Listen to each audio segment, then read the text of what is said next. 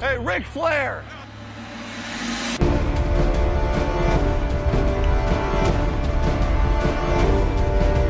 Blue 58, go! Blut, Schweiß und Tränen, alles war dabei in der Divisional Round der diesjährigen Playoffs. Was sich genau wo zugetragen hat, wollen wir in der Folge 19 von Endstation Endzone besprechen. Wir, das sind heute David. Hallo. Marc. Hallo. Und ich, Malte. Hast du das Ja. vorbereitet? Das kam jetzt relativ spontan. Was ein Einstieg, ey.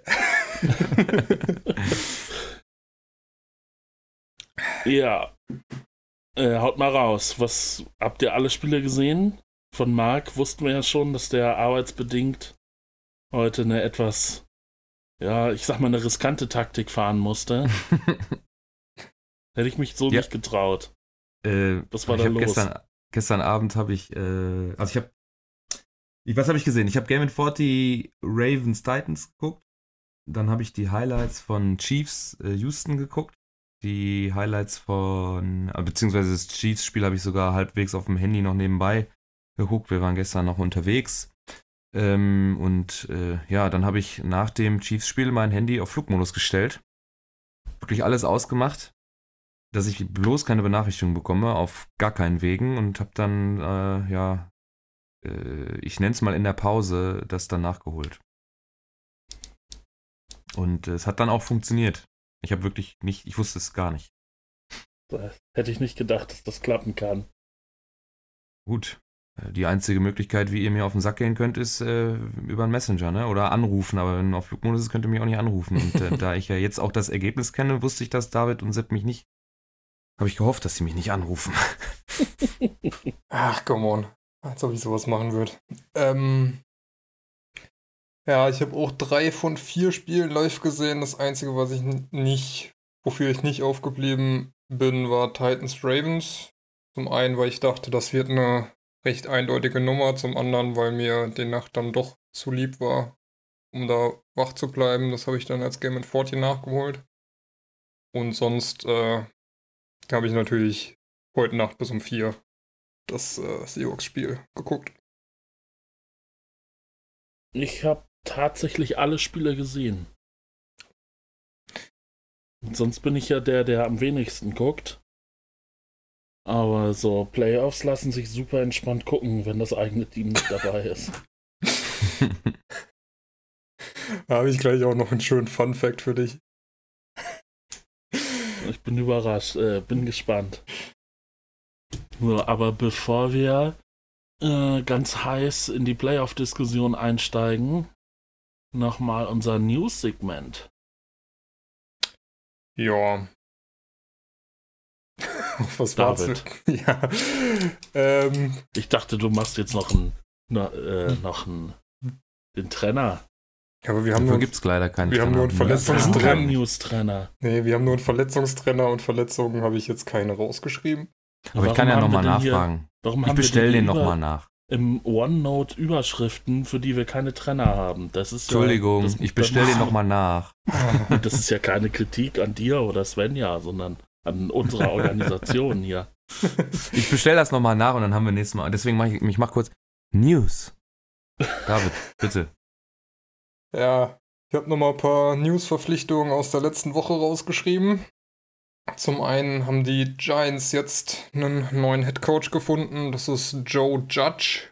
Vorher Special Teams bzw. Wide Receiver Coach bei den Patriots. Muss man jetzt natürlich überlegen, okay, Special Teams bei den Patriots war diese Saison nicht so schlecht. Wide Receiver, naja. Darf man, glaube ich, auf jeden Fall gespannt sein. Kann ich aber ehrlich gesagt auch nicht allzu viel von sagen. Vielleicht wird es besser als Schirme, vielleicht auch nicht. Muss man mal abwarten.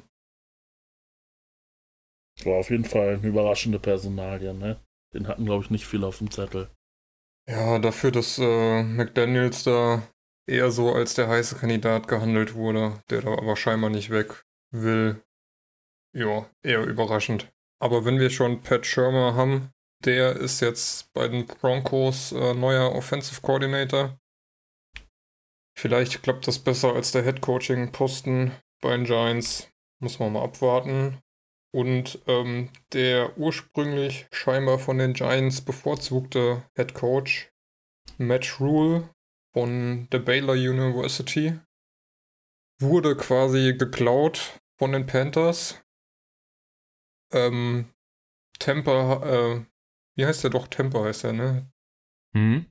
Äh, hat's wohl, bevor ähm, Rule nach New York reisen konnte, ähm, den äh, abgefangen und hat sich mit ihm getroffen und konnte ihn davon überzeugen, für sieben Jahre bei den Panthers zu unterschreiben. Und wird Mit da, viel Geld hat er ihn überzeugt, ne? ja, und wird da mal locker 60 mit äh, Boni sogar bis zu 70 Millionen verdienen. Also, ja. War da nicht auch so eine Geschichte, dass er äh, dann noch bei den Giants angerufen hat und gesagt hat, hier Leute, äh, ich habe auch ein Angebot von den Panthers, äh, wollt ihr da finanziell vielleicht nochmal drauf reagieren? Und dann die Giants gesagt haben, nee, komm, lass mal stecken. Äh, Oder war das noch irgendeine andere Geschichte? Irgendwie so, sowas habe ich auf Twitter gelesen. Habe ich nicht mitbekommen. David Tepper heißt übrigens nicht Temper. Ähm, das Einzige, was ich Ja, ist, auch, mitbekommen ist auch egal. Das Einzige, was ich mitbekommen habe, dass er da auch ähm, was aufbauen darf, äh, so eine Gesamtbetreuung, wie er das schon an der, äh, am College durfte und dass das wohl so mit einer der Gründe war. Und auch die Browns haben wohl einen neuen Headcoach gefunden.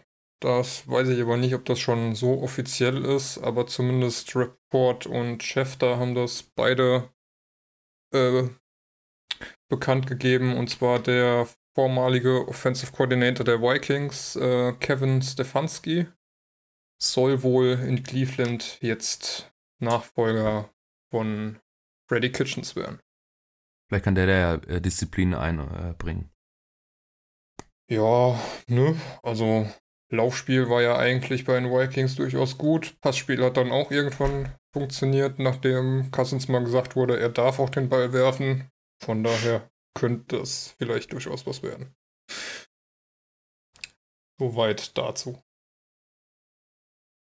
Ja, die äh, Verletzung, also es gab natürlich auch an diesem Wochenende wieder ein paar Verletzungen, aber ja, nichts, was ich jetzt so erwähnenswert finden würde. Also die Saison ist ja sowieso für die meisten jetzt vorbei und es hat sich keiner jetzt so spektakulär verletzt, dass man denkt, das hat noch Auswirkungen für die nächste Saison. Deswegen haben wir das jetzt mal ausgelassen und können direkt ins Playoff-Game einsteigen, ja? Ähm, ja, habt ihr irgendwelche Favoriten, womit wir anfangen wollen? Das Beste kommt zum Schluss. Das Beste oder das, wo wir uns am meisten drüber fetzen wollen? Ja, dann von mir aus auch das, je nachdem, wie du das äh, haben möchtest. Mir ist das egal. können ja, können ja in, äh, in Reihenfolge vorgehen. Ja, so wie du es reingeschrieben hast, glaube ich, ne? Titans äh, ist ja, ist ja, muss man sagen, ist ein Upset. Also äh, hat, glaube ich, keiner mit gerechnet. Ich habe vorhin ein Bild, hat, stand, glaube ich, bei uns in der Gruppe mit diesen vier Drachen. Ja. Äh, die äh, verbleibenden äh, Teams, so chinesische angehauchte Drachen, äh, Chiefs, äh, Pan ähm, Panthers, Packers und 49ers so grimmig dreinblickend und der Packers-Drache guckt so schräg nach links und da ist, sind dann die Titans äh, ja als Überraschungsteam, die so ein bisschen, bisschen scheel aus der Wäsche gucken mit rausgestreckter Zunge und schielenden quasi. Augen. Und, ja, bescheuert halt, ne? Und ja, deswegen schon überraschend, dass sie da ähm, die Titans vor allem auch relativ, äh, die Titans haben relativ krass die Ravens dominiert. Mm, Das habe ich mir im Game in 40 angeguckt. Ich fand halt echt gut, wie sie zum Großteil Lamar Jackson im Griff hatten. Ich meine, er hat immer noch Fall. 143 Rushing Yards, aber äh, irgendwie so richtig. Ich habe oft ge das Gefühl gehabt, sie haben es richtig gut äh, gemacht, dass sie ihn immer zur Seite gebracht haben und nicht äh, tief haben laufen lassen. Das war zwar auch ein paar Mal der Fall, aber bei seinen 20 Carries, ähm, das kannst du wahrscheinlich auch nicht ganz unterbinden, aber insgesamt haben sie noch mit äh, von den Teams, was ich gesehen habe, mit am besten im Griff gehabt. Das war wohl damit auch der Schlüssel, weil Mark Ingram, glaube ich, auch kein Faktor war. So richtig. Müsste ich jetzt die Zahlen gleich Ja. nochmal gucken. Nee, Ähm, warum hatte nicht? ja auch recht früh so, ein, so eine Eismanschette irgendwie ums, um seinen Fußgelenk. Hm. Also der war dann noch angeschlagen. Ja, Aber ja, bitte. Ähm, ich habe das Dominieren mal so in Anführungszeichen gepackt, weil eigentlich ist der Score wesentlich deutlicher als so die restlichen Zahlen, weil von den restlichen Zahlen ist es eigentlich krass, wie viel die Ravens ähm, an, überhaupt an Yards erzielt haben. Ich meine, sie haben 530 Yards insgesamt äh, durch Pass und Lauf erzielt, entgegen der Titans, die nur 300 ähm, gemacht haben. Und trotzdem stehen sie halt am Ende mit 28-12 äh, da und haben das Ding verloren mit 16 Punkten Rückstand. Aber ja, Titans haben auf jeden Fall ähm, Jackson teilweise gut in der Pocket gehalten und ja, kriegst du natürlich nicht komplett aus dem Spiel genommen, aber dann halt auch zwei Interceptions, der eine Fumble von Lamar Jackson und insgesamt haben einfach nicht viele Punkte zugelassen, dass sie halt echt gut gemacht haben und womit echt, glaube ich, niemand gerechnet hat. Ja, und Nee. dann Derrick Henry, äh, unfassbarer Faktor in dem Spiel. Ne? 30 Carries wieder für 195. Äh, Gesamtjahr trotzdem 6,5. Kein Touchdown. Das haben dann andere ein gemacht. Touchdown Ryan Tannehill selber, ne? Aber ein Touchdown-Pass, genau. Ähm, äh, ich fand, wie gesagt, die haben es über die Defense kontrolliert, ne, das Spiel. Und dann offensiv halt Akzente gesetzt, die dann halt auch gleich in Punkte umgemünzt werden konnten. Das siehst du ja auch an Tannehill mit 88 Yards gesamt. Äh, 7 von 14, das sind ja Statistiken, wo du dann denkst, am Ende kommt ein Rating von 50 raus, aber ähm, hat ein positives Quarterback-Rating, 109,5, zwei Touchdowns geworfen, immer zu den richtigen Zeitpunkten auch. Also Ja, auch die selbst noch Führung nie aus der Hand gegeben und so. selbst noch einen erlaufen. Und äh, ich meine, der Touchdown-Pass von Derrick Henry war auch, glaube ich, eher so ein bisschen ähm, die Wiedergutmachung, weil er da hatte, hat er ja, glaube ich, einen 66-Yard-Run gehabt und hat es nicht bis ganz in die Endzone geschafft und dann durfte er zumindest den Pass dann in die Endzone werfen, was auch sehr lustig aussah, wie er da hochspringt und Hm. so einen Jump-Pass anbringt. Also Ja gut, dass die, dass die Baltimore Ravens in der Defense seiner Endzone dann auch diesen Raum frei gemacht haben, weil so wie er den geworfen hat, wenn da irgendwo noch an einer steht, der links davon ist aus Tit- Titans Sicht, dann fängt er den vielleicht auch ab oder zumindest kann er den abwehren, ne? Jo, also Quarterback wird auf jeden Fall nicht mehr. Nee. Ja, der Braucht er war auch nicht. ohne, völlig ohne Druck geworfen, wie, wie so ein Basketball. ja. so reingeloppt. Aber ja, also was, was ich beeindruckend fand, muss ich sagen, oft hast du ja bei einer guten Defense, dass die sich irgendwie spezialisiert hat. Es gibt gute Run-Defenses, es gibt gute Pass-Defenses. Und die Titans haben es hingekriegt, immer in genau der richtige, in genau der richtigen Situation das Richtige zu verteidigen. Hm. Also Ja. wenn Jackson geworfen hat, dann waren immer alle Spieler gedeckt. Und klar, das sehen wir nachher bei den Highlights auch, fängst du auch mal einen Ball in der Deckung.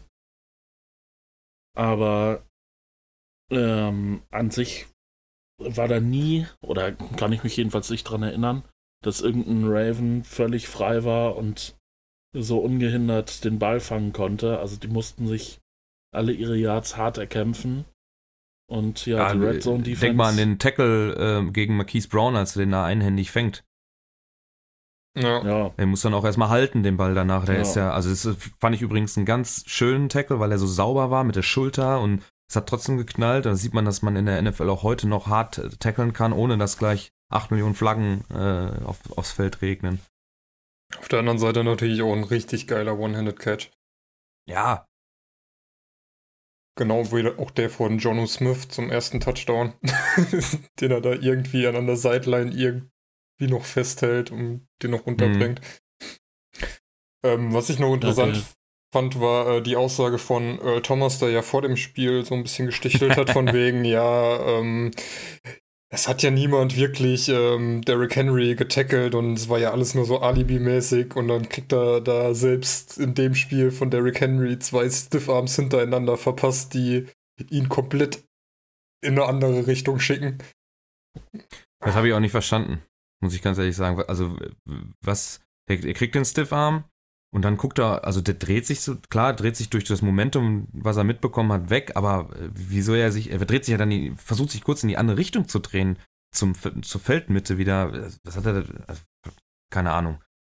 Da hat er seinen, seinem großen Mundwerk auf jeden Fall nicht Folge geleistet und äh, hat dann auch Taten folgen lassen. Ja. Eben nicht.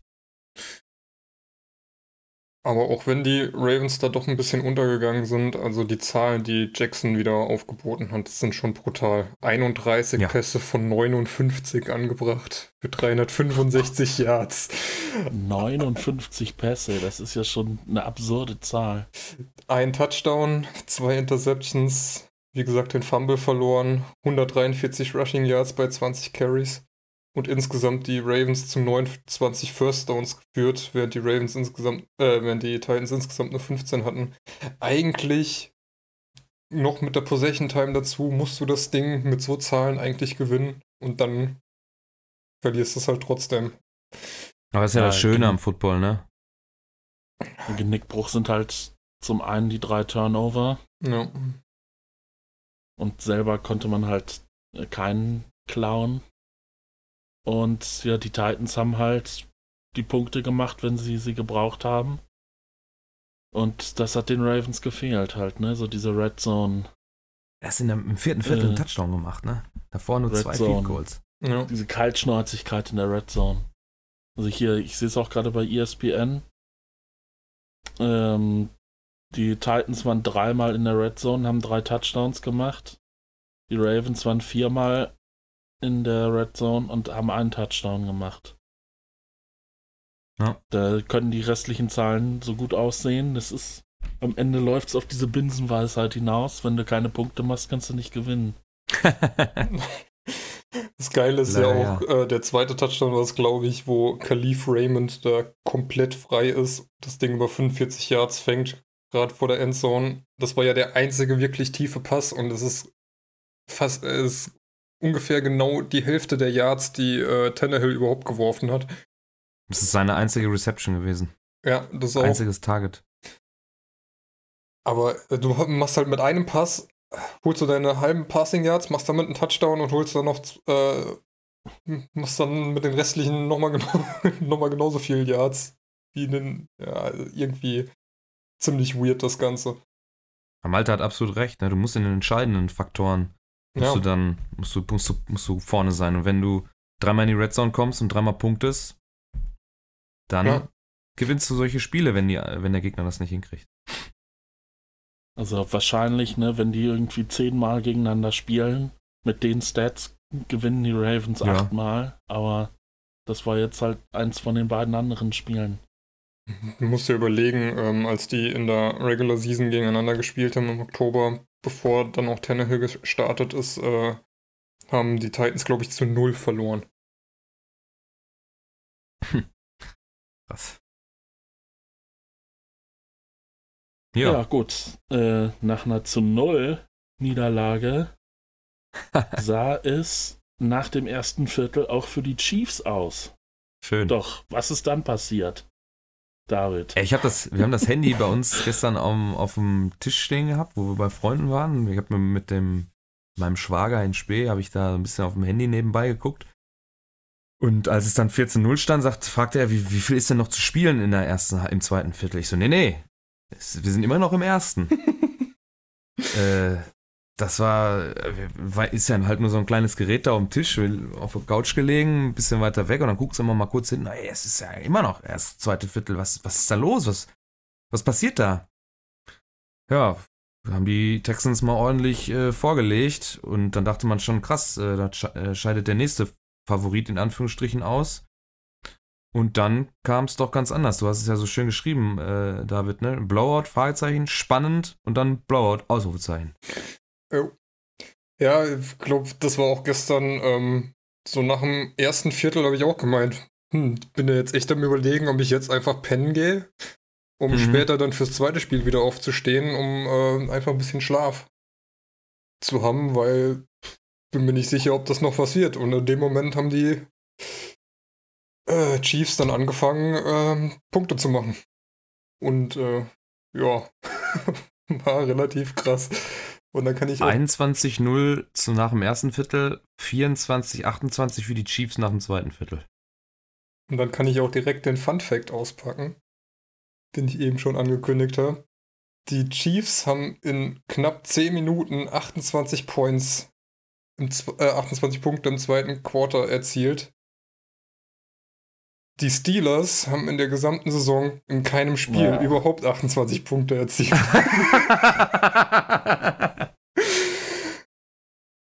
Ja. Ja, gut. also, also das war die erste Saison, glaube ich, überhaupt, in der man in keinem Spiel mindestens, äh, mindestens 30 Punkte geholt hat. Glaube ich. Sowas habe ich auch gelesen am Ende der Regular Season. Von daher war das auf jeden Fall schon krass, aber ähm, so in der ersten Hälfte war das auch viel getrieben von so zwei Slapstick-Einlagen. Zum einen Hill mit dem Fumble beim, ähm, beim Punt, wo er den einfach fallen lässt, wo wir uns doch sehr drüber lustig gemacht haben. Und dann im Gegenzug äh, fummelt Carter das Ding in, beim aus der Endzone rauslaufen und das fliegt direkt zu einem Chiefs Special-Teamer. Und, Der äh, gar nicht wusste, ob er laufen kann. ja, und äh, Carter war ja auch derjenige, der letzte Woche in der Endzone halt das Ding einfach weggeschmissen hat, ohne abzuknien. Also, ob der nächstes Jahr noch Punts returnen darf, muss man auch mal abwarten. Da fand ich zum Beispiel krass, dass ähm, in dem Spiel die, die Texans, die, äh, das, wir haben vorhin kurz drüber gesprochen, eigentlich die Kategorie erst spät, aber für mich die Houston Texans diese Wochenende die Defense, die das Worst Tackle of the Week in mehrfacher Ausführung gewinnt. Ey, die waren im ersten Viertel, waren die so überragend. Quasi wie, Ja. wie die Bills letzte Woche in der ersten Halbzeit. Und dann geht gar nichts mehr. Und Boah, also das, da liegt aber auch ein großer Anteil an den Receivern von den Chiefs. Was die für Bälle haben fallen lassen, alter Ja. Vater. ja, das auch. Auf der anderen Seite ähm, hast du halt dann bei, bei in der Defense dann auch echt Spiel äh, Plays gehabt, wo komplett gar nichts ging. Wobei, ja, auch die Chiefs hatten da beim ersten Touchdown, den, glaube ich, Stills gefangen hat, war ja einfach komplett alles frei, weil die Chiefs Secondary da überhaupt nicht wusste, was sie macht und ähm, Stills da mit einem Umkreis von, glaube ich, zwölf Yards keinen anderen Mann hatte, der ihn irgendwie decken sollte. Aber ey, nach dem ersten Viertel hat die Texans Defense gar nicht mehr gewusst, was sie macht. Ja, ich sag nur McCall Hartman beim Kick Return. Hat da einen so ein langes Ding für 58, das wäre ja sogar eigentlich 78 gewesen, aber irgendwo ist er dann äh, out of bounds gesteppt. Da, also da, das ist wieder dieses typische, warum bringe ich den nicht einfach runter? Warum muss ich da irgendwas versuchen? Da hängen sie schon eben dran. Ich denke, ich dachte, der, der, der Display ist vorbei. Dann reißt er sich irgendwie los und ist jetzt auch kein Riese und auch kein, kein, kein äh, athletisches Biest oder so. Er ist halt relativ klein und kann sich da rauswinden und läuft dann nochmal für 20, ist dann halt da irgendwo auch nochmal out of bounds gesteppt, wie gesagt. Ist dann da weiter zurückgeschoben worden, aber äh, da haben sie sich auch nicht mit Ruhm bekleckert. Da waren, du, Malte, glaube ich, du hast vorhin nochmal was von Travis Kelsey reingestellt und ja, ich habe da noch irgendwie drei, vier Sachen im Kopf, wo ich denke, huiuiui. Ja, gegen Titans sah das teilweise echt richtig schlecht aus. ähm, Das war auf jeden Fall ein vogelwildes Spiel. ja, und zum Ende hin wurde es dann echt brutal deutlich. Obwohl auch äh, die Sean Watson ähm, von den Statistiken gar nicht so schlecht aussieht. 388 Yards geworfen, auch 52 äh, Passversuche, davon 31 angebracht. Also ein bisschen besser als Lamar Jackson. Ähm, ja, wenn er da manchmal rumgelaufen ist, habe ich so, der ist ja äh, fünfmal, fünf, sechs haben die äh, Chiefs hingekriegt. mhm. Auf der Gegenseite ist Patrick Mahomes nicht einmal zu Boden gebracht worden. Er ist zwar irgendwie äh, viermal gehittet worden, aber hast du halt nichts von, wenn er, wenn er dafür keinen Raumverlust bekommst. Und viermal für 26 Yards und ein, zwei Mal hatte ich so das Gefühl, dass Deshaun Watson den Zeitpunkt verpasst, den Ball wegzuwerfen. und scrambled und scrambled und scrambled und scrambled und kriegt es nicht hin, dann äh, außerhalb der Pocket einfach den Ball wegzuwerfen und vielleicht den Raumverlust zu, äh, zu umgehen. Vor allem bei dem einen Ding, wo er ewig nach hinten läuft und dann von äh, Frank Clark einfach ja. zu Boden gerissen wird. Übrigens Frank Clark die ganze Saison total unter dem Radar, jetzt in den Playoffs plötzlich da. Bin ja schon ganz froh, dass er zu, äh, zu den Chiefs gegangen ist. Das, was du sagst, Marc, hat Mahomes in der zweiten Halbzeit auf jeden Fall gut hingekriegt. Da waren ja. ein paar Situationen, wo mir das aufgefallen ist, dass sich die Houston Defense, die war schon so halb durchgebrochen und du hast richtig gesehen, die versteifen sich jetzt darauf, okay, wir, wir müssen den jetzt sacken. Und dann wirft er den Ball, aber noch jemand fängt den und die ganze Defense läuft erstmal so einen Halbkreis und äh, versucht jetzt dem Spieler, der gefangen hat, hinterher zu laufen. Hm. Also, ja, da hat Mahomes den Ball noch gut weggekriegt. Und, und gut ja, gelaufen ist er auch noch selber, ne? Ja. ja. Irgendwie ein bisschen eindimensional. Weiß ich auch nicht. Die waren wahrscheinlich auch demoralisiert. Klar. Wobei es steht eigentlich nur 41, äh, 31 nach dem dritten Viertel. Also es wäre ja noch. Ja. Ist ja, ja eigentlich alles möglich gewesen. Also ich finde das 51, 30, äh, 31 hört sich halt krass an. Das sind 20 Punkte Unterschied, aber du hast ja im vierten Viertel auch noch die Möglichkeiten gehabt, da was zu tun. Nur irgendwie reicht es dann nicht. Also dann doch nicht. So noch den geilen Fake-Punt-Versuch, der halt auch so dermaßen unnötig war, wo du glaube, der war sogar dann kurz bevor die Chiefs angefangen haben zu scoren, ne? Ja, es ist halt so ein Ding, wenn das funktioniert, dann bist du der Held, dann hast du ein mega äh, Playcalling und super geil und hast vor allem, die haben einen Touchdown direkt davor gemacht und dann hättest du natürlich das Momentum direkt wieder auf deine Seite gezogen, wenn das funktioniert. Das waren, glaube ich, Vierter und Vier oder so. Ja. Klar sieht es natürlich aus wie der Depp, wenn das nicht klappt. Sicher. Vierter und Vier und schaffst zwei Yards und gibst es dann in der eigenen äh, ja, in der eigenen äh, 33 ab und hast dann damit äh, den Momentum Shift einfach selbst sowas von verstärkt. Hm. Ja, das war ja gestern auch eine kontroverse Diskussion, die Aktion. Ich fand das prinzipiell hm. auch gut, um halt wieder das Momentum auf deine Seite zu ziehen, aber naja, Natürlich da muss es auch klappen. Geht. Also wenn es nicht ja. klappt, dann hast du halt komplett die Arschkarte gezogen. Wenn es klappt, ja, super, dann ist das Stadion sofort wieder leise. Aber das gut. ist dann halt schon so ein kleines All-In, sage ich mal. Mhm. Definitiv. Dafür war es eigentlich noch ein bisschen früh. Vor allen Dingen, wenn du noch so weit vorne liegst, war ja zu dem Zeitpunkt waren es ja 21-7. Ja, kommt mhm. hin. Oder 24. was? Oder 24-7. Ich weiß nicht, wann ja, das Field Goal war. Ich weiß auch nicht genau. War halt einfach irgendwie ein bisschen ja, unnötig. Oder vorher. Ja. Ich, ähm, nach dem ersten Viertel, da äh, haben sie noch so ein paar Zuschauer gezeigt, die die äh, Chiefs angefeuert haben. Und dann meinte ich auch nur irgendwie, ja, äh, was sind das für Vollidioten? Wenn ich jetzt da im Stadion wäre als Chiefs-Fan, ich würde entweder nach Hause gehen und versuchen noch irgendwie einen schönen Tag zu haben oder 45 äh, oder äh, im Stadion bleiben, um die Spieler 45 Minuten auszupfeifen und auszubuhen. und dann machen die noch 51 Punkte. Also Übrigens das erste Team in der NFL-Geschichte, das äh, in der ersten Halbzeit schon mit 24 Punkten zurückliegt und trotzdem bei Halbzeitpfiff dann führt. Ja. Schon ein krasses Comeback im zweiten Viertel. Und äh, viert, äh, das Team mit dem äh, viertgrößten Punktdefizit, der aufgeholt jo. wurde. Ja, war auf jeden Fall Zu den hinten raus noch ein sehr unterhaltsames Spiel. Ja. Äh, da habe ich auch zu den Ravens was gelesen. Die sind das erste Team, was in den Playoffs verloren hat, obwohl sie zehn, also bei den Buchmachern, zehn, von den Buchmachern mehr als zehn Punkte vorne gesehen wurden.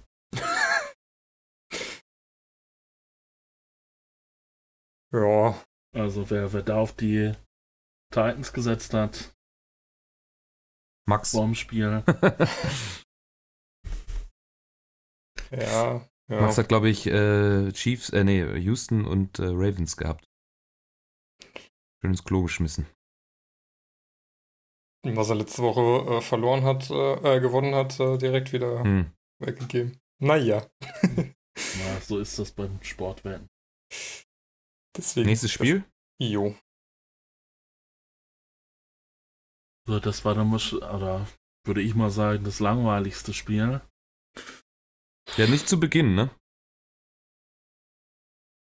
Zu Beginn stand es ja dann, äh, ich, weiß jetzt nicht welcher Zeitpunkt, aber stand 7-7. Da dachte man, oh, das könnte ja was werden.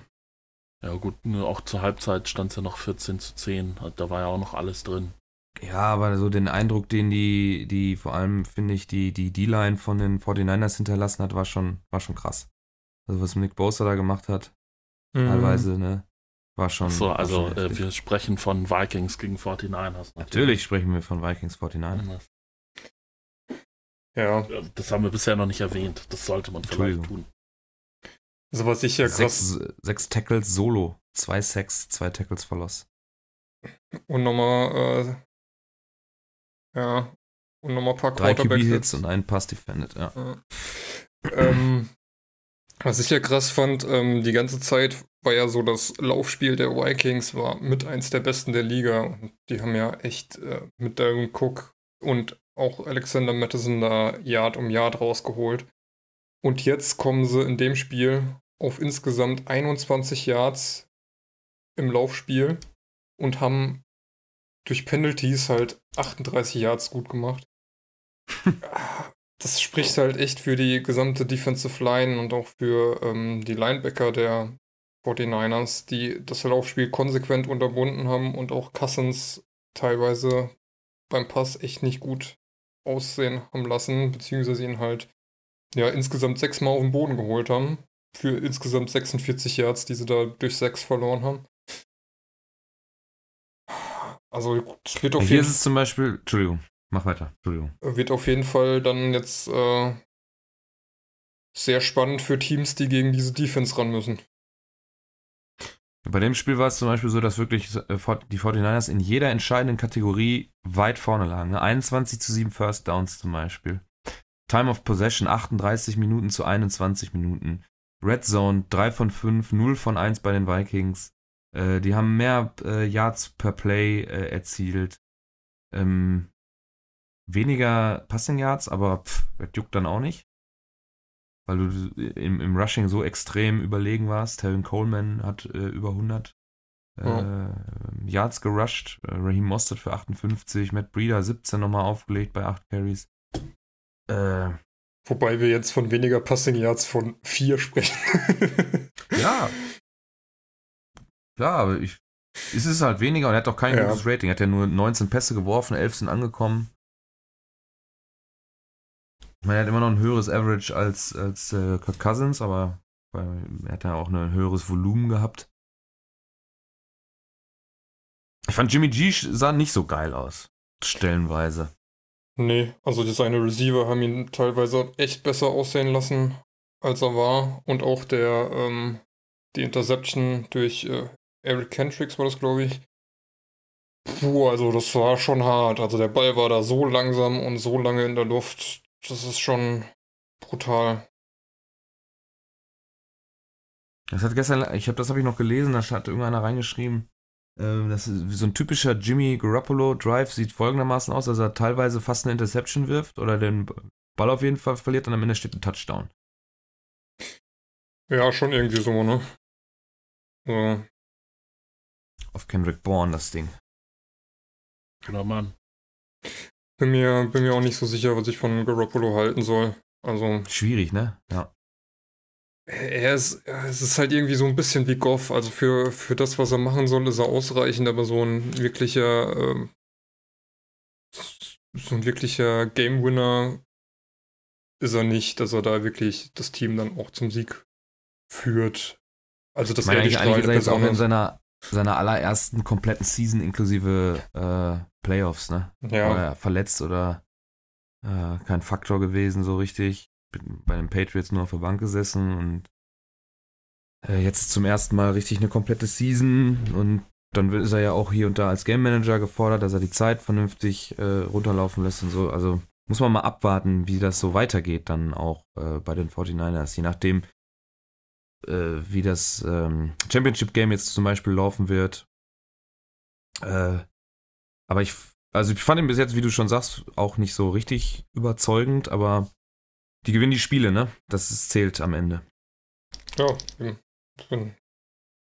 Ich meine, wenn du dein Spiel gewinnst, fragt halt niemand, äh, wie gut dein Quarterback ist. Hauptsache am Ende steht der Sieg Ja. da, egal durch welche Teamleistung das entstanden ist. Hat ja Richtig. genauso bei den Patriots am Anfang der Saison, wo die Offense richtig schlecht war eigentlich, aber die Defense halt einfach die Spiele gewonnen hat. Absolut. Ja, ansonsten weiß ich auch eigentlich nicht, was ich zu dem Spiel noch sagen soll, weil war so, war so der langweilige Einstieg in das Playoff-Wochenende. Die Niners Ja, haben das- das wegkontrolliert einfach. Ja, Farblos. Deswegen ist der O- Offensive Coordi- Coordinator jetzt auch weg von den Vikings. ah, was, was ich noch hatte, ähm, zum einen irgendwie das einzige gute Spiel, äh, der einzige gute Spielzug von den Vikings war der Touchdown von Dix.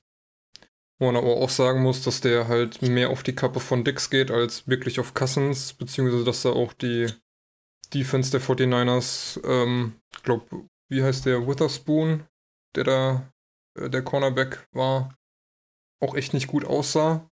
Und ansonsten haben sie nichts mehr hinbekommen. Und gleichzeitig, ich weiß selbst nicht wie, ähm, haben sie das Run-Game der 49ers nicht gestoppt bekommen, wo ich aber auch sagen muss, keine Ahnung, wie Coleman am Ende da auf 105 Yards kommt. Und äh, bei der Interception durch äh, Sherman weiß ich auch nicht, was äh, Thielen da macht, weil der bleibt ja einfach stehen und lässt halt Sherman einfach Jo. gewähren und den Ball da fangen. Aber äh, ist das, ist das korrekt, dass du das auf Thielens Kappe gibst? Weil er steht ja mit dem Gesicht zum, zur Endzone, also guckt weg von Cousins. Und Sherman guckt die ganze Zeit, hat er also Thielen vor sich und sieht Cousins. Der Spielzug kann doch nicht so aussehen, dass ich jetzt äh, in diese Coverage werfe äh, und Thielen dreht sich dann zu einem bestimmten Zeitpunkt, so wie es dann abgesprochen ist, um. Er hat Nachteile. Er muss den Ball erst lokalisieren. Sherman hat die ganze Zeit Blick drauf und ist ja dann eher fast schon der Receiver al- als, äh, als Thielen. Also ich weiß nicht, ob ich das nur auf, nee, auf also Thielens Kappe geben kann. es geht auf jeden Fall nicht nur auf Thielens Kappe. Also, ich meine, zum einen solltest du eigentlich niemals dahin werfen, wo Sherman covert. Das war ja auch die ganze Saison meine größte Angst, dass du in den zwei Spielen, die du gegen die 49ers spielst, dass Russell Wilson auf Sherman eine Interception wirft, weil diese Genugtuung willst du ihm halt nicht geben. Aber auf der anderen Seite, in dem Moment, wo der Pass losgeht und Thielen das sieht, macht er halt auch nichts mehr und bleibt halt einfach stehen. Ich meine, Aber er ist nicht einmal frei. Er ist nicht einmal so frei, Ja. dass ich in der Sherman Coverage einen Ball hinwerfe. Ich finde, das muss Cousins dann auch registrieren und entweder selber laufen, selber einen, anderen Receiver wählen oder einen Ball wegwerfen. Weil das finde ich, so wie ich den danach äh, in der Zeitlupe, dieses, diesen ganzen Coverage-Weg, konnte man ja dann schön sehen. Die sind ja von der Line of Scrimmage zusammen losgelaufen. Habe ich nicht den Eindruck gehabt, als wenn es irgendwo ein Fenster gegeben hätte, wo dieser Pass hätte funktionieren können. Nee, war auf der anderen Seite aber auch richtig stark von Sherman gespielt, der das äh, exakt so gesehen hat. Mein einziger Kritikpunkt an Thielen ist halt, dass er, wie gesagt, ähm, in dem Moment, wo er es sieht, dann halt auch einfach abschaltet und das abschenkt, anstatt Mhm. vielleicht noch zum Tackle hinzugehen. Aber Cousins darf den Ball halt eigentlich auch niemals dahin werfen. Um das endgültig zu beantworten, müssten wir wahrscheinlich einen Einblick ins Playbook kriegen. Richtig. Mhm. Weil, also, ne, vielen läuft ja, äh, ja, gerade nach vorne und macht dann irgendwann den Cut nach innen. Und das Timing war ja eigentlich ganz gut. Dann kommt auch der Pass, aber der ist halt einen Meter vor ihm. Ja, Da, da muss er direkt auf den Körper kommen, ne? ja, da, ja, da weißt du halt nicht, äh, ist vielen zu spät nach innen gezogen, so dass er ihm der Schritt fehlt, war der Pass einfach schlecht geworfen. Ja, ich finde, Also- Cousins muss ihn dann eventuell auf die außenliegende Schulter werfen, dass, dass er dann, dass Thielen immer noch die Möglichkeit hat, überhaupt seinen Körper dazwischen zu haben, weil diese Möglichkeit war nicht gegeben.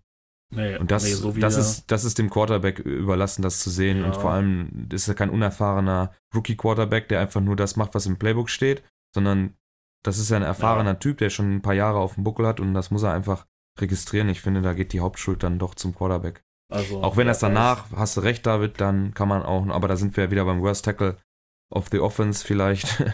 ähm, kann man auch nochmal was tun. Was ich halt noch ganz interessant fand, ähm, die US-Kommentatoren haben halt gemeint, ja, ähm, eigentlich soll Cousins ja nur zu Sherman werfen, wenn sonst überhaupt keine Option frei ist. Und haben dann gemeint, ja, dann war das in dem Fall halt so, dass das die einzige Option ist. Wo ich War das nicht sogar so der Kommentar, dass es das Thielen gesagt hat, er möchte gar nicht auf Shermans Seite, nur wenn es nicht anders geht? Ja, oder sowas, wo ich mir dann halt auch denke, ey, du stehst an der eigenen 42 und du siehst, dass der Pass eine hohe äh, Wahrscheinlichkeit hat, dass er abgefangen ist, dann wirft das Ding doch weg, auch wenn es beim dritten Versuch ist, und dann pantest du das, pantest du den Ball und versuchst halt neu. Ich meine, das war Ende zweites Quarter, äh, war Anfang drittes Quarter und äh, du, es steht zu dem Zeitpunkt 17-10 und du, gut, äh, Sherman bringt das Ding bis an die 29 der Vikings zurück und dann entsteht da draußen ein Touchdown. Also alles nicht so optimal. Aber also wenn Thielen das wirklich gesagt haben oder gesagt hat, finde ich das auch schon eine fragwürdige Einstellung. Ich meine, du willst dich doch in den Playoffs beweisen, dass du der Beste bist oder halt einer der Besten bist. Du gehst doch auch im WM-Halbfinale nicht hin und sagst, nee, äh, ich muss jetzt hier Rechtsverteidiger gegen Cristiano Ronaldo spielen, kann ich nicht heute mal links spielen, das spielt ein schlechterer Gegner, sondern du willst doch hingehen und Cristiano Ronaldo zeigen, dass du besser bist und ihn aus dem Spiel nehmen kannst. Ja, gut, aber ich meine, du wählst ja immer die sichere Variante und hast das ja in der ersten Halbzeit gesehen oder zumindest im ersten Quarter gesehen, dass halt mit Witherspoon auf der anderen Seite halt ein Cornerback steht, der halt einfacher zu überspielen ist.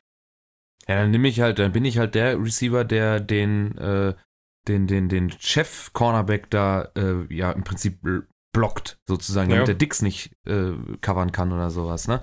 Dann muss ich das halt, das ist dann halt meine beschissene Aufgabe für ihn, sondern kriege ich halt nicht das, das Spotlight. Ich, darum wird's, ich habe immer das Gefühl, Thielen ist so ein bisschen, auch ein bisschen manchmal beleidigt, dass es bei, bei, äh, bei den Vikings dann halt auch doch relativ oft über den Lauf geht und er nicht so, Letztes Jahr war er schon so ein Shootingstar, würde ich sagen. Und dieses Jahr ist er ja immer irgendwie, was die Stats angeht, nicht so überragend.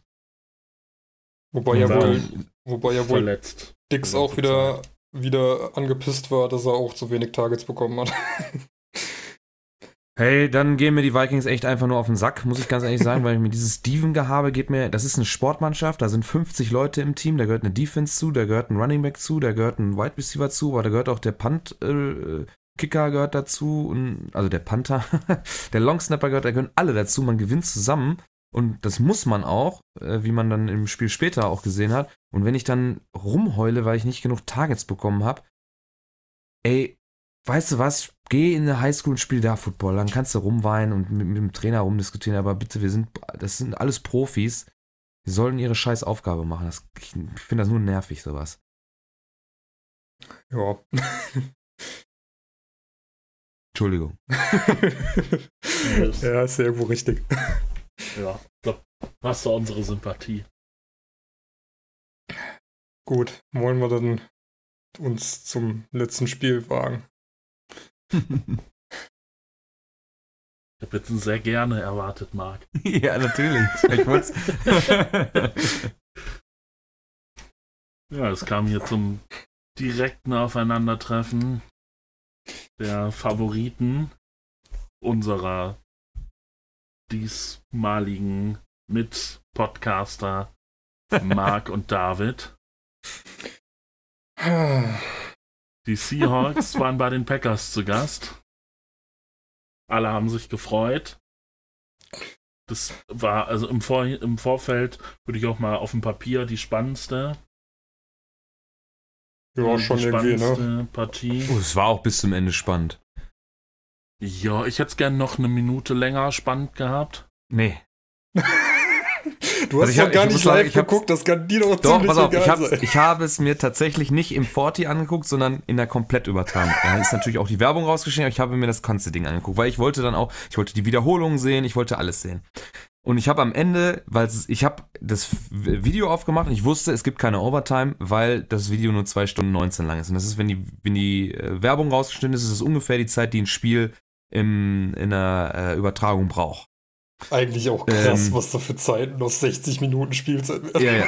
Und vor allem, du hast ja aktive Spielzeit, meistens sind es ja so 40, Ta- deswegen gibt es das Game in 40, wo jeder Snap äh, aneinander geschnitten wird. Und dann hast du eine Übertragung, die geht vier Stunden, ungefähr eine Stunde pro Viertel, ne, wenn es live ist. Und selbst in der geschnittenen Version äh, sind es immer noch zwei Stunden 19. Dann wusste ich aber, es gibt keine Overtime. Aha. Und dann siehst du ja den, den, den Spielverlauf und aber es war ja äh, im letzten Viertel stand es 28, 23 und die Uhr lief, da waren glaube ich noch, ich weiß nicht, wie viele Minuten dann noch zu spielen waren und da habe ich dann doch angefangen zu skippen, weil ich, ich habe es nicht ausgehalten. Also, äh, das war überhaupt nicht nichts für meinen, äh, warte mal, wo ist denn der Touchdown? Der war bei Second Goal, 9,33 noch zu spielen. Ah, nee, das ist die Two-Point. Ja, doch, 10, 10 Minuten 3 kam dann der Touchdown-Pass, glaube ich, ne? Äh, Second Goal, Mitchell in die One Just Two-Point, Time, Personal Sack. Ach, okay, da ist der. Okay, alles klar. Also, um, 10 Minuten waren noch zu spielen und es stand 28, 23 und äh, da konnte ja noch alles passieren. Also 10 Minuten ist echt lang. Mhm. Und da habe ich, boah, da habe ich angefangen, wirklich, äh, man kann im Game Pass so 10 Sekunden mit der Pfeiltaste mal so nach vorne springen, dass ich echt dann auch schon dieses, äh, wenn die Play-Clock runterläuft, schon mal geskippt habe, weil ich wissen wollte, wie es jetzt hier äh, zu Ende gegangen ist. Also das, äh, wenn ich das live gesehen hätte, nachts um kurz vor vier, boah, ey, ich glaube, ich wäre gestorben, ohne Scheiß. Ach ja. Ja. Ich meine, wenn du hinten liegst, ist ja sowieso schon. Also zur Halbzeit habe ich ehrlich gesagt schon nichts mehr erwartet und ähm, glaube, wir haben auch zur Halbzeit dann alle gesagt, jo, wir gucken den, Kram jetzt aus dem Bett weiter. Ja, der erste Drive der Packers war wieder wie aus dem, aus dem Lehrbuch, ne? also aus dem Textbook. Ja, überhaupt, ey. Was die Packers Offense dann teilweise vor allen Dingen, wenn es über ähm, Adams ging, gemacht hat, ey, das hat die, hat die Seahawks Defense einfach nicht äh, verteidigt bekommen. Ich weiß auch nicht, äh, ey, bei, bei dem einen Ding, wo Flowers äh, da nach außen geht und dann rennt Adams nach innen und ich glaube, das ist äh, Quantrill Dix, der dann hinten dran auch nach außen läuft und dann läuft Adams einfach innen an zwei Leuten Ist vorbei. einfach schneller dann auch, ne? Ja. Ja, ist halt aber auch einfach schlecht gemacht von der Defense. Also war, war zum einen ein gutes Playcalling von Packers, zum anderen äh, echt nicht gut verteidigt. Und so Situationen hast du immer wieder. Ich bin ja auf der einen Seite echt ein bisschen froh, dass zumindest ähm, ja, der Lauf einigermaßen verteidigt wurde. Dann auch bei äh, so Goal-Line-Dingern, dass da, äh, ich meine, wie oft haben die Packers äh, an der Goal-Line per Lauf versucht, das Ding kurz in die Endzone äh, zu kriegen und haben es dann ähm, erst beim dritten Versuch geschafft, das dann halt immer noch scheiße Alle ist. Touchdowns kamen über den dritten, glaube ich, ne? Ja, also dritter Versuch, ey, kannst du ja alles machen mit Seahawks, kriegst ja einfach keine, keinen dritten Versuch gestoppt. Und auf der anderen Seite sitzt du halt äh, selbst in der ersten Halbzeit da und hast ein Playcalling unter aller Sau und kommst einfach nicht übers Feld. Und dann verschießt du noch ein Field Goal, was am Ende, wenn du zumindest die Two-Point-Conversion geschafft hättest, zum Ausgleich geführt hätte. Und Hm. viel hätte, hätte und am Ende halt trotzdem alles scheiße. Mein, Ich fand die, die, die Packers, die hatte die, die Line of Scrimmage ganz gut im Griff, bis aufs äh, zweite Halbzeit spät, als äh, Russell Wilson angefangen hat, selber äh, viel zu machen. ja, Das war dann weniger gut. Also Aber da haben da- es dann nicht hingekriegt, äh, ihn zu kontrollieren. aber da hast du auch gemerkt, dass die Drives halt echt lange waren und die ganze Defense äh, komplett fertig war. Und dann ähm, war ja auch, glaube ich, der eine Stop, wo man dann wirklich mal ein Three and Out ähm, hinbekommen hat und dann durfte die ähm, Defense direkt wieder drauf und du hast echt gemerkt, dass die fertig sind. Hm. Und das hat natürlich dann auch geholfen, aber so Run-Game war wieder überhaupt kein, Fakt, äh, kein Faktor. Äh, Marshall Lynch und Homer halt, äh, Homer äh, zusammen 15 Carries für 39. 39 Yards. Hm. Wilson wieder bester äh, Running Back quasi mit 64 Yards, wo er dann immer irgendwie rausgelaufen ist. Ja, muss man auch einfach sagen, das war dann so ein bisschen notgedrungen, hat das dann wirklich in die eigene Hand genommen und gesagt, ich, ich will jetzt hier noch äh, gewinnen oder zumindest in die Overtime irgendwie kommen. Und ähm, da haben die Packers echt wahnsinnig Probleme äh, bekommen, das zu kontrollieren. Wobei jetzt, glaube ich, auch die Quarterbacks, die das machen, alle raus sind aus den, aus den äh, Playoffs, ne? Also du Ja. hast keinen Lamar Jackson, der das, der es wahrscheinlich mit am besten kann. Du hast keinen Russell Wilson mehr. Du hast äh, noch Mahomes, aber ist jetzt hm, hm, war auch mehr notgedrungen, dass er dann hier und da mal gelaufen ist. Äh, Jimmy G ist nicht dafür bekannt, das zu machen und Ryan Tannehill, ja, kann das mal machen, aber ist jetzt auch nicht dafür bekannt, irgendwie ein mobiler Quarterback zu sein. Da ist ja Aaron, jo äh, Aaron Rodgers noch der mobilste wahrscheinlich davon, trotz seines Alters. Also Auch das würde ich jetzt bei Tannehill nicht sagen. Ich meine, der ist ja ehemaliger Wide Receiver, also mobil ist der schon, aber er ist halt Ja, nicht dafür bekannt. Jetzt nicht dafür da, bekannt, ne? So, Ja. so wie ich das meine. Ähm, Ähm, ja. Ach so, und was, was für mich auch ein Riesenfaktor war, dass die, dass, dass man auf Packers Seite wirklich wenig offensichtliche Fehler gemacht hat. Ne? Also Rogers war wieder äh, sehr darauf bedacht, wenn er keine klare Anspielstation hat, äh, dass er den Ball auch dann möglichst außerhalb der Pocket ins Auswirft, dass er dann nicht gesackt wird. Deswegen stehen auch nur zwei Sacks für acht Yards da. Äh, auf der Gegenseite fünf für zwölf. Ist jetzt auch nicht mega Raumverlust, aber es sind halt fünfmal Hits, die Russell Wilson einstecken musste ja. plus noch äh, 10 Quarterback-Hits. Also unter Druck war er da schon öfter. Und man hat einfach wirklich, wenn es nötig war, hat man die Stops gemacht eigentlich. Hier auch, äh, wie du schon sagst, eine Homer und Lynch, die jetzt ähm, Chris Carson ersetzen, ähm, was sie aber nicht konnten, außer an der Goal-Line. Da hat Marshall Lynch wieder gezeigt, was er für ein Biest ist. Da kriegst du ihn einfach nicht, wenn er das eine Yard oder zwei nur machen muss, dann kriegst du ihn eigentlich nicht gestoppt an der Linie. Macht auch seine Punkte. Aber, äh, und Tyler Lockett war natürlich auch irgendwo wieder ein Faktor. Ähm, aber es reicht dann, dann doch nicht, weil DK Metcalf dieses, diese Woche auch äh, auf äh, ja, deutlich weniger Yards ähm, beschränkt wurde als noch vor einer Woche. Ja, aber das war im Vorfeld eigentlich schon abzusehen, weil halt, ähm, ja, Metcalf quasi als das größere Target gesehen wurde und ähm, man im Vornherein schon gedacht hat, okay, der wird mehr Aufmerksamkeit kriegen. Das heißt, es wird, wenn, über Lockett gehen. Und wenn es dann halt über keinen von den beiden ging, ähm, hast du gesehen.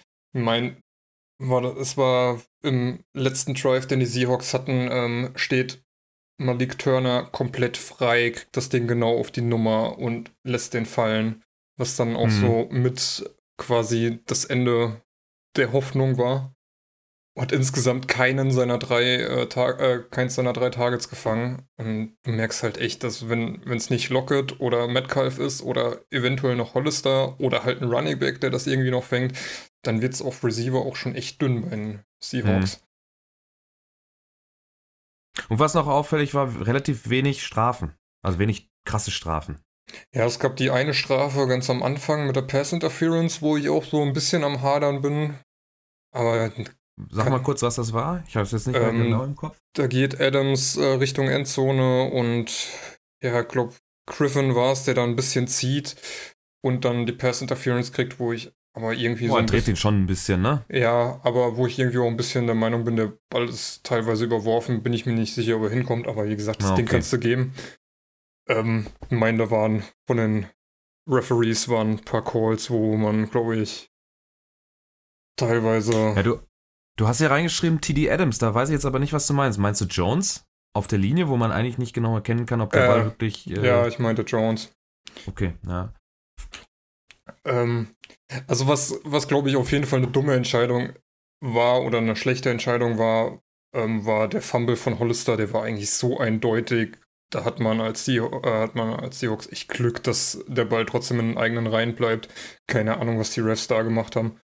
Naja, also deutlich fand ich, äh, der Fumble als solches war deutlich, äh, weil sie den ja, glaube ich, auch erst nicht gegeben haben. Aber wer den Ball dann da amEnde hat, sieht man nicht. Also ich Ja, habe kein aber- Bild gesehen. Aber es lag ja auch daran, dass sie das Ding einfach dann totgepfiffen haben.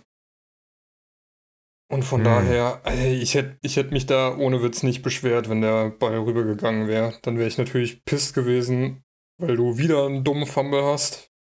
Aber da hätte ich mich jetzt nicht beschwert. Bei dem Jones-Ding bin ich mir halt echt nicht sicher, ob der drin war oder nicht, aber das war so knapp. Das ist halt das Problem, wenn du dann den, den Touchdown auf dem Feld gibst. ja, Äh, Genau. Und im Review kannst du es einfach nicht, du kannst ja nicht zweifelsfrei belegen, dass es nicht so ist und dann ist ja der Call, dass er dann stehen bleibt, ist ja richtig. Ja, genau. Ja. Das größere Ding und was auch immer noch diskutiert wird, ist, glaube ich, dann quasi der Sargnagel des Spiels, das First Down von Jimmy Graham. Endlich. Ah, Wo ich gestern Nacht auch der Meinung war, der war auf keinen Fall da. Dann gibt es jetzt das Bild, dass halt ähm, der Marker weiter vorne steht und die Fernsehlinie ähm, weiter hinten eingezeichnet ist. Michael Ruffalo sagt allerdings ja, aber die Chain Gang stand auf der anderen Seite. Das heißt, man weiß nicht, ob der Marker auf der anderen Seite überhaupt doch richtig positioniert war oder ob nicht doch die Fernsehlinie zählt. Äh, es gibt keine Visual Evidence und äh, Common Sense sagt ihm, dass es eigentlich Short gewesen sein müsste.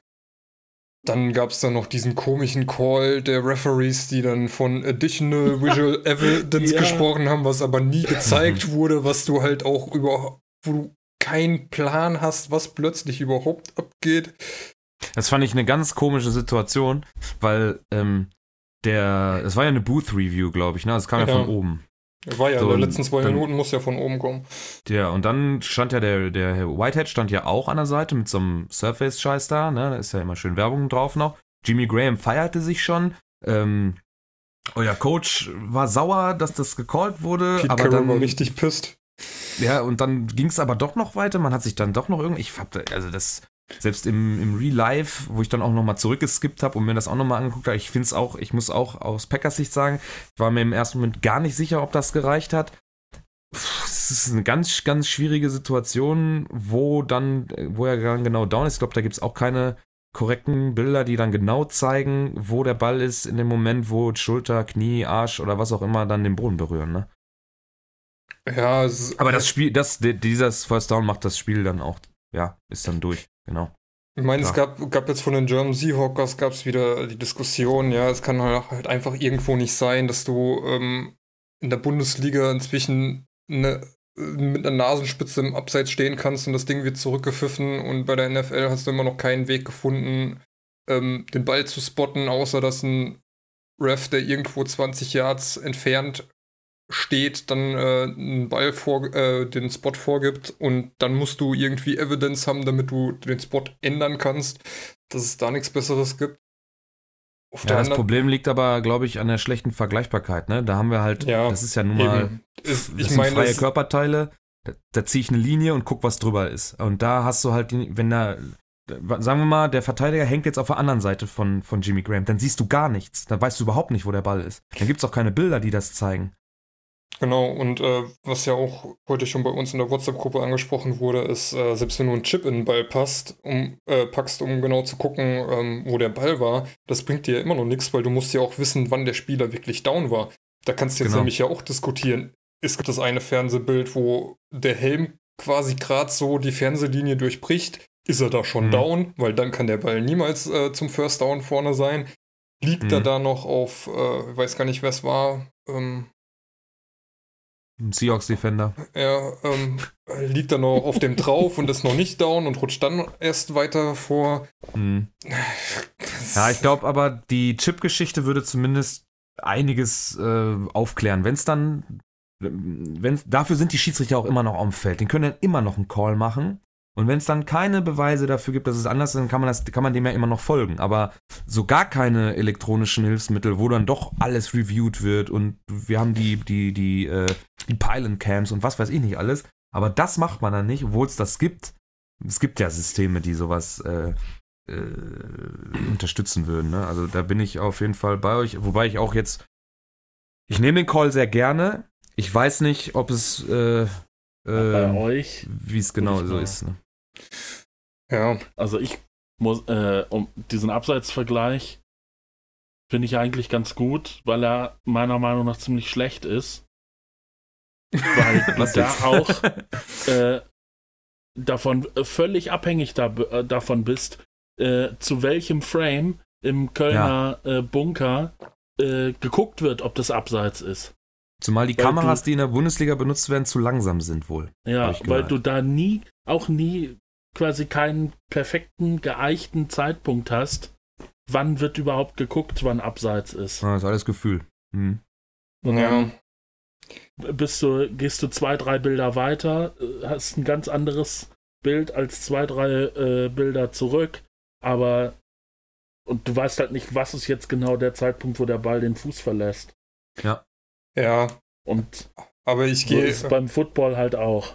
aber ich gehe halt auch irgendwo, ehrlich gesagt, der Meinung der German Seahawkers mit, die argumentiert haben von wegen, ja, du hast äh, im Stadion der Ravens hast du einen riesigen 3D animierten Raben, der da durchs Stadion fliegt. Du hast äh, so viel äh, verschiedenen Kram in den ganzen Stadien, wo digital irgendwas eingeblendet wird. Und dann ist deine optimale Lösung, um zu gucken, ob es ein First Down ist, dass zwei Hanseln mit einem Stock zwischen, äh, mit zwei Stöcken zwischen denen eine 10 Yards lange Kette gespannt ist, dann aufs Feld rennen, um zu gucken, ob ein First Down erreicht ist. Also, ja. Ja, das. Aber gut, wenn die Kette 10, äh, die Kette ist ja nicht das Problem, ne? Also die, beiden Stöcker mit der Kette sind ja nicht das Problem, sondern es geht nur ums Spotting. Ja. Die Kette ist 10 Yards lang. Und wenn ich das richtig alles eingestellt habe, dann ist, funktioniert der Bums ja. Aber es geht ja am Ende nur darum, wo legt ein, wie hat einer das bei uns gesagt, ein 50-Jähriger, der sich nicht mehr richtig bewegen kann, äh, der vielleicht auch nicht mehr die besten Augen hat, wo legt er den Ball hin? Und das, was wir, wir haben ja schon öfter in der Saison mal, wo wir uns da denken, hä, da war der Ball doch nie im Leben. Dann ja. wird er mal nach vorne, mal nach hinten und dann reicht es oder reicht es nicht. Und das entscheidet dann halt am Ende, hier in diesem Fall über Sieg und Nila. Ich kann das absolut nachvollziehen. Ich habe mich gefreut. Ich habe beim, beim Real-Life-Gucken wirklich, muss ich ganz ehrlich sagen, nicht konnte, ich bin auf beiden Seiten. Ich weiß nicht, vielleicht war es First Down, vielleicht nicht. Ich nehme es gerne. Aber ich bin halt auch jetzt gerade Packers-Fan und dann ist es mir dann auch egal. Und dann gehe ich natürlich als Seahawks-Fan hin. Ja, klar, es gab bestimmt auch schlechte Calls gegen die Packers. Aber äh, dann hast du den einen Call, wo ähm, angeblich in den Helm gegriffen wird, wo ich der Meinung bin, er umfasst ihn halt am Helm. Es ist jetzt nichts Verbotenes, da kassierst du eine. Ist das gechallenged worden? Nee, aber wurde Booth reviewed und wurde dann gesagt, nö, ja, er war, mit, okay. er war mit, äh, mit, der Hand im Helm und das sehe ich halt nirgendwo und dann wird so entschieden. ah, am Ende eventuell ein bisschen, aber das reicht nicht. Und gleichzeitig, ah, äh, ja. gleichzeitig hast du halt bei der Hail Mary, die Wilson dann wirft, der Ball ist weg und dann äh, kriegt er noch ein, wird er noch komplett umgerannt, was in der Saison so oft irgendwie ein Roughing the Passer mhm. ist und du kriegst halt jetzt wieder gar nichts. Und das, mein, ja, das ist auch irgendwo so ein bisschen äh, deprimierend, weil Russell Wilson auch öfter, wenn er slidet, noch einen Hit abkriegt oder wenn er halt scrambled und den Ball weghaut, noch einen Hit kriegt, obwohl der Ball weg ist und es halt nie eine Flagge kriegt. Und irgendwann denkst du dir halt auch, ey, alle Quarterbacks kriegen dafür eine Flagge und bei uns kein einziges Mal. Irgendwie ist es unfair. Ja, das kann ich schon verstehen. Dein Unmut. Also klar, während der Saison würde man sich aufregen, äh, dass sowas gepfiffen, oder wo haben wir uns ja auch schon aufgeregt, dass sowas gepfiffen wurde. Aber wenn man sowas halt konsequent machen würde, dann könnte man sich darauf einstellen, okay, das ist jetzt die offizielle Linie, das ist ein Foul und dafür gibt es eine Flagge. Aber es wird halt mal so und mal so gehandhabt. Ist halt wieder Playoffs, dann, ne? Da wird ein bisschen härter ja, gepfiffen. Ja, aber ja. dann ärgert man sich natürlich, wenn man dann ja das Team ist, was da benachteiligt wird oder was, wie man sich auch irgendwo berechtigt benachteiligt fühlen kann. Auf der anderen Seite ist es jetzt natürlich auch wieder sehr leicht zu sagen, ja, die Refs haben es am Ende ähm, für uns entschieden. Nee, also mit der ersten Halbzeit, die du da spielst, ah, cool. äh, ist halt einfach, ist nicht cool, äh, wie du das Ganze angehst, wenn du einfach das ganze Spiel so spielst, wie du ab dem ab Mitte dritten Quarters spielst, dann hast du da halt Chancen und die Packers sind jetzt nicht irgendwie so das Überteam, dass du da sagen musst, ja, ähm, musst du irgendwie Glück haben, dass du dich schlägst. Ich glaube, die Packers und Seahawks waren so mit die zwei Teams, die vom Rekord her ganz gut waren, aber wo man sich trotzdem immer gefragt hat, ja, wie gut sind wir eigentlich wirklich, weil du immer irgendwie Kackleistungen zwischendrin hattest. Und am Ende zu sagen, ja, du brauchst irgendwie eine Ref-Entscheidung, um gegen die Packers zu gewinnen, ist halt auch äh, ja. Muss ich das sagen, ich cool, dass das du das immer noch so. Ja, das stimmt. Aber ich finde cool, dass David das jetzt angesprochen hat, weil äh, ich bin mir bei einigen Teams, die jetzt, sagen wir mal, äh, von den Refs äh, benachteiligt wurden, ich, Gott sei Dank gehören wir noch nicht dazu. Äh, ich fand auch letztes Jahr bei den Saints, klar, der Call unfassbar scheiße und falsch. Aber trotzdem bin ich dabei, dass man im Spiel genug Möglichkeiten hatte, um, um noch um zu scoren, um es gar nicht zu Overtime kommen zu lassen und so weiter. Und äh, ich finde es immer ein bisschen billig, äh, dann so eine Entscheidung dafür, jetzt wie das First Down, man hätte vielleicht vorher mal einen Stop machen können, man hätte äh, irgendwo auch, äh, ja, weiß ich nicht, statt ein Field Goal einen Touchdown machen können. Und das kriegt man halt nicht hin. Und dann darf es nicht ja daran. Ein Field Goal verschossen. Genau, man darf, ja. dann darf es nicht einfach nur daran liegen, äh, dass man jetzt da den einen Call hatte, um das ganze Spiel zu bewerten. Das finde ich auch äh, den Chiris auch unfair gegenüber, weil die machen es halt live. Und wenn die Möglichkeiten nun mal nur so sind, diese Entscheidung so zu treffen, dann, dann ist es halt leider so. Da muss man der Liga, wie hier auch schon gesagt, äh, halt einfach mal vorwerfen, passt auf, wir haben ähm, hier eine Milliarden-Dollar-Liga, dann seht zu, dass ihr die, äh, die, um, die Begleitumstände halt dementsprechend anpasst.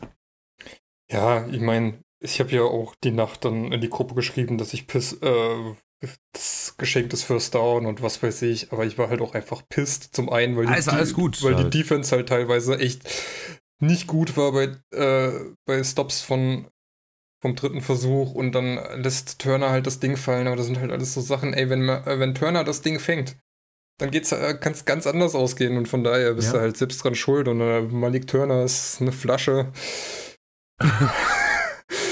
Ich wäre wahrscheinlich auch der lauteste, wenn es andersrum gewesen wäre. Hätte Ich hier rumgebrüllt und wäre sauer und alle Seahawks-Fans sind Arschlöcher und Von daher, Von ich habe das, ich hab das ja heute, heute Mittag auch schon in der WhatsApp-Gruppe geschrieben. In der Situation war ich einfach pisst. Aber das, Alles gut. äh, das, äh, du musst dir das selbst anrechnen. Das ist einfach, war kein gutes Spiel und ja, also da war, da bin ich mit, hader ich mit dem, mit der Entscheidung letztes Jahr bei Saints Rams äh, deutlich mehr als jetzt damit und von daher kann ich auch mit dem Ausscheiden ganz gut leben. So, Okay. aber bevor wir das Fass wieder aufmachen, haben wir noch ein bisschen Programm vor uns. Deswegen würde ich die Divisional Round jetzt mal abschließen wollen. Ja, Es sei denn, Marc hat jetzt noch was ganz Dringendes. Nein, absolut, es ist alles gut. Ich freue mich, dass wir im Championship-Game sind. gut, dann ziehe ich mal unsere Lieblingskategorie. Worst Tackle of the Week. Houston! Houston. Also, Malte hat einen Play rausgesucht. Ich habe auch noch einen Play rausgesucht. Zum einen Dion Yelda, wo man sich auch wieder fragt, okay, who the fuck ist das? Der da irgendwie äh, angeworfen wird an der, ja, was ist das? 25. Ja. Äh, 15. 15. Ja, sagen wir mal Nee, 18, das ist- 18 fängt Ach so. er den Pass oder so. Ja, nee, Ja. 15 fängt er den Pass, wird eigentlich an der 20 gestoppt und bringt das Ding dann doch noch bis an die 25, weil die Defense da einfach nicht. Den Vier Deckel- Leuten, Alter. Ist Ja. das schlecht. Äh, Das kann echt nicht angehen. Und ähm, ja, quasi nur ein paar Plays später, insgesamt äh, sechs Minuten, ähm, kriegt Kelsey ja einen Pass, das direkt der Defender dran. Von dem reißt er sich los und spielt dann auch nochmal gegen drei Leute und äh, macht dann noch Yards gut. Und der von dir angesprochene Return von ähm, McCall Ah. Hartman.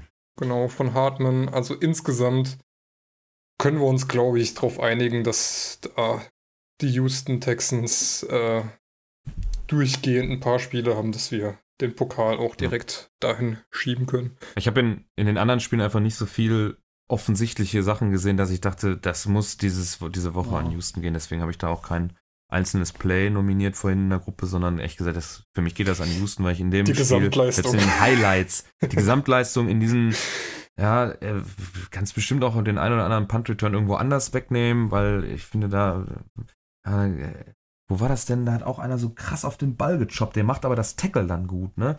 Wenn diese, diese, man versucht dann noch den Ball freizuschlagen, anstatt einfach vielleicht darauf zu gehen, die Yards äh, begrenzt zu halten und nicht dann noch irgendwie so einen Quatsch zu machen. Aber das ist ein anderes Thema. Ich glaube, ich hatte gestern bei den Chiefs also- auch noch was, aber es, also es war in der Häufigkeit, wie das einfach bei den Texans aufgetreten ist, war das dann schon bezeichnend. Das ist einfach unverantwortlich und Quatsch, in so einem wichtigen Spiel so viele Yards auf der Contact zuzulassen. Ja, vor allen Dingen, wenn du da noch halt ein, einfach ein, mit, mit, mit, mit vier Leuten gegen einen Tight End, hallo? Das kann man wohl nicht an. Ah, nee. Und dann, Nee, ist es, dann ist es nicht irgendwie der, nicht- der Tight End Nummer 1 oder Tight End Nummer 2, worthy. sondern Tight End Nummer 3. Äh, Das ist ja auch jetzt kein Arnold Schwarzenegger in den 80ern. Das, ist ein Vergleich, ey. oder sagen wir Ralf Möller. Ralf Möller. Also, der, High der, Alarm ist auf ja, Mallorca, ey. der ist ja runterzukriegen. Das, Ja, absolut. nee, das geht nicht. Glückwunsch nach Houston. jo. Ja, also die Videos oder Clips stellen wir euch zur In die Verfügung, denke ich mal, via Twitter. Genau Nee, in wie die die, Shownotes. Highlights. Ja, auch nicht, ja, auch nicht als Twitter-Highlights. Die Highlights kann Marc gerne auf Ja. Twitter raushauen. Die Worst Tackle Ja, geht natürlich in die Shownotes. siehste. In die was? In die Podcast-Beschreibung. Mein Gott. Ah, danke. Das will ein ITler sein, ne? Schlimm. Ähm, Ach, leck mich doch. Entschuldigung. Nee, nicht du, Marc. Ich sag ja Entschuldigung. Ja, naja, okay, dann äh, werfen wir doch noch einen kleinen Ausblick aufs nächste Wochenende. Da Man wird wieder zu wenig Schlaf kommen, ne? Boah. Mhm. jetzt sind beide Spiele Sonntag, ne? Jo. Und zwar Drei genau wie Uhr. gestern Abend. Also kurz nach neun und 20 vor eins in der Nacht. Ja, muss ich wieder. Äh, vor allem, das Geile ist, mein Kumpel, mit dem ich hier mal Football gucke, der ist 49ers-Fan und wir werden es nicht gucken können wahrscheinlich. Also live zumindest nicht. Ja, das. Ja, ich glaube, glaub, das Spiel gucke ich mir auch nicht live an. Auch wenn sich die Gelegenheit ergibt. Ja, ich muss mal Klar. überlegen. Aber äh, nennen wir doch einfach mal, mal schnell die Partien vielleicht. Ja, das frühe Spiel ist äh, Titans bei den Chiefs und das späte Spiel Packers bei den 49ers. Ich gehe da mit den Underdogs. Echt? Ich gehe mit Titans Packers. Ja, warum nicht? Also, Packers hatten gestern im Prinzip echte Probleme mit einem wachen Quarterback, der in der Lage ist zu laufen. Den haben die 49ers nicht. Klar, die haben noch ohne Ende andere Waffen und defensiv werden sie wahrscheinlich auch stärker sein. Deswegen bin ich da sehr gespannt, wie sie das hinkriegen.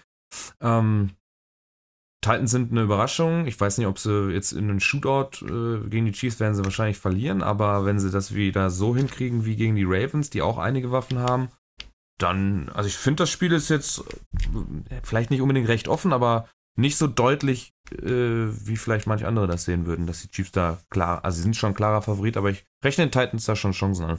Genauso wie die Packers äh, gegen die 49ers. Ähm, also ich gehe mit den Favoriten, also Chiefs und 49ers. Zum einen, ich glaube, ich glaub, die Titans hätten es leichter gehabt, wenn sie diese Woche gegen die Chiefs rangemusst hätten. Weil jetzt haben die Chiefs haben halt wieder ein Spiel, äh, wo sie in Tritt kamen und ja, so meine zweite Halbzeit war dann ja auch Gala-Veranstaltung, wo sie wo sie sich nochmal warm werfen konnten, jetzt für die Titans nächste Woche. Und bei den Packers, ja, es war jetzt auch nicht so das überragende Spiel gegen die Seahawks und die 49er Defense ist natürlich nochmal ein ganz anderer Schnack. Ja. Äh, von daher, ich meine, okay, die äh, Defensive Line der 49ers wird gegen einen ähm, Aaron Rodgers jetzt natürlich nicht so äh, ein einfaches ähm, Spiel haben wie gegen einen Cousins, weil Rogers wirft halt einfach unglaublich viele Bälle weg, wenn er merkt, er kommt unter Druck und dadurch äh, kommst du halt selten zu sechs und ich glaube, eine Interception hat man von Rogers auch eher selten gesehen. Ähm, wird auf jeden Fall schwer für die Packers und bei den Titans ist es immer noch so, ey, was die seit äh, Tannehill übernommen hat, da spielen, ist echt beeindruckend. Aber Mahomes hat dann doch gestern gezeigt, zu was er imstande ist. Und Chiefs 49ers ah, ist jetzt vielleicht nicht der lustigste, äh, der schönste Super Bowl, aber könnte ganz interessant werden. Äh, bevor ich mich festlege, wer die Championship Games gewinnt, mache ich eine andere Vorhersage. Und zwar, dass der Super Bowl-Sieger aus der NFC kommt. In jedem Fall Ja, ich würde sagen, bei jeder Partie. Packers Chiefs. Ja. Krass. Ja, das. Werden wir ja sehen, wie gut das altert. Aber. Ja, Titans. Puh, Also die. Chiefs sind, sind äh, offensiv so stark. Glauben nicht, dass die Titans dagegen halten können.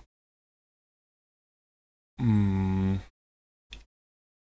Ja, wäre natürlich irgendwie so eine schöne Underdog-Story. Aber ja, die Chancen sehe ich eher gering. Würde mich aber freuen. Und Packers 49ers, da würde ich auch, ja, ich würde auch wirklich eher mit den Favoriten gehen, also mit den 49ers. Wobei die Packers für mich immer noch so eine Wundertüte sind, so ein bisschen. Es ist, denen ist alles zuzutrauen, aber ja, halt auch im negativen Sinne. Also irgendwie, die sind, für, die sind für mich nicht zu greifen, deswegen hoffe ich einfach, dass sie rausfliegen und ich dann Klarheit habe. Hey, hey. Also, also die Aussage, dass auf jeden Fall die NFC gewinnt, finde ich schwierig. Ja, doch. Also Ja, ich sag ja, Titans, Packers, da würde ich, glaube ich, auf jeden Fall mit den Titans gehen. Wow. Weil, oh, ich glaube, das wird verdammt schwer für die Packers gegen einen Derrick Henry Ja. in der Form. ah, Titans, Aber Packers. die Run, die war jetzt Bowl. eher nicht so das, das egal.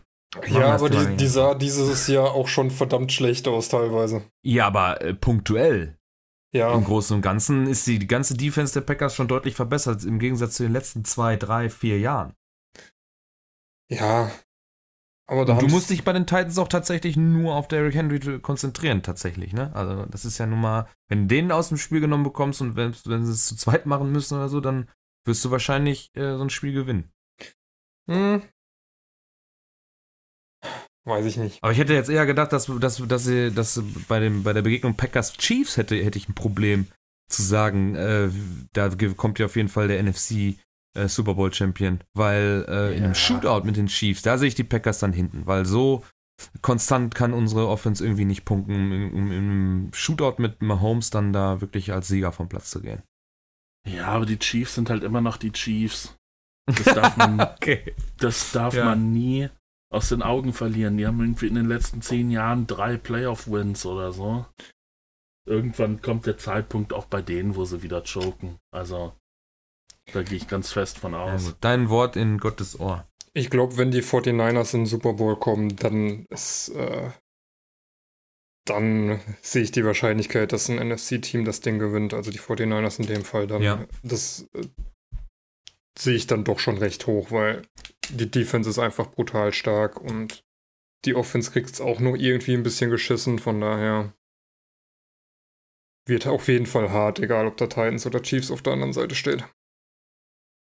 So, dann äh, schließen wir mit dem altbekannten Motto äh, Offense wins Games, Defense Championships. Da scheinen wir uns ja bei den 49ers alle einig zu sein. Dafür wirfst du jetzt wohl nur nochmal 10 Euro ins Phrasenschwein. 15. Ja, ne, 10 ist zu viel, aber ja, ihr habt die ganze Zeit so argumentiert. Ich habe das jetzt nur noch mal wieder zusammengefasst. Ist auch so, hast auch. So, und dann äh, schauen wir mal, was passiert am Wochenende. Und äh, hören uns dann nächste Woche vorm Super Bowl nochmal wieder. Oder vorm Pro Bowl, aber das ist ja, sowieso Quatsch. das stimmt. Äh, Da können wir uns ja dann vielleicht nochmal über, äh, drüber unterhalten, über die äh, Wertigkeit des Pro Bowls. Schon Dann haben wir einmal eine Woche Pause und dann ist Super Bowl.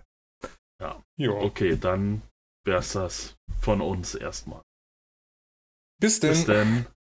Ciao. Hey, Ric Flair!